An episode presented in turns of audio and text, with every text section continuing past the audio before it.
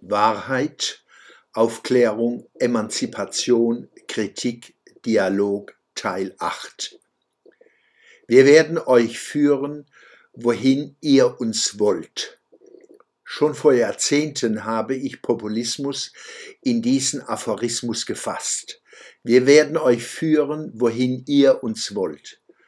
Für mich ist Populismus kein Verleumdungswort, mit dem man Andersdenkende aus dem öffentlichen Diskurs ausgrenzen kann, Beispiel Kampf gegen Rechts, sondern eine analytische Kategorie, mit der ich Kumpaneien zwischen Regierenden und Regierten, Herrschenden und Beherrschten, zwischen Medien und ihren Nutzern sichtbar machen möchte.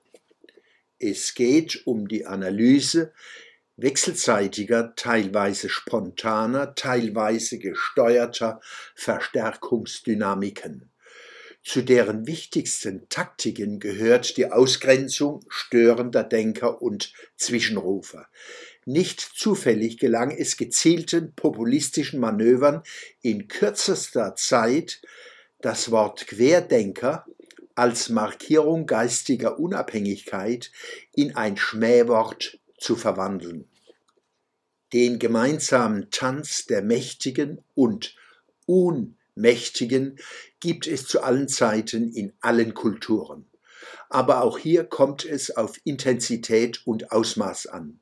Und damit sieht es seit Jahren übel aus. Wir hätten uns noch vor wenigen Jahren nicht vorstellen können, wie wir vom politisch-medial-religiösen Mainstream bei wichtigen Themen wie Corona, Migration, Klima, Emanzipation und anderem geframed und auf Linie gebracht werden. Wobei Mainstream nichts mit Mehrheit im demokratischen Sinne zu tun hat, im Gegenteil. Der Mainstream wird von aggressiven Minderheiten betoniert und kanalisiert. Das ist Populismus.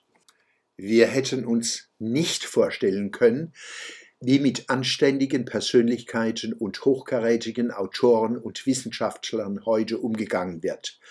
Thilo Sarrazin ist vielleicht einer der bekanntesten, aber bei weitem nicht der einzige, der antidemokratisch, unanständig und wissenschaftsfeindlich gehasst, gehetzt und ausgegrenzt wird. Ich könnte hier eine sehr lange Liste von Namen präsentieren, darunter wäre auch mein eigener. Der Schwöbelblock am Samstag, 5. August 2023.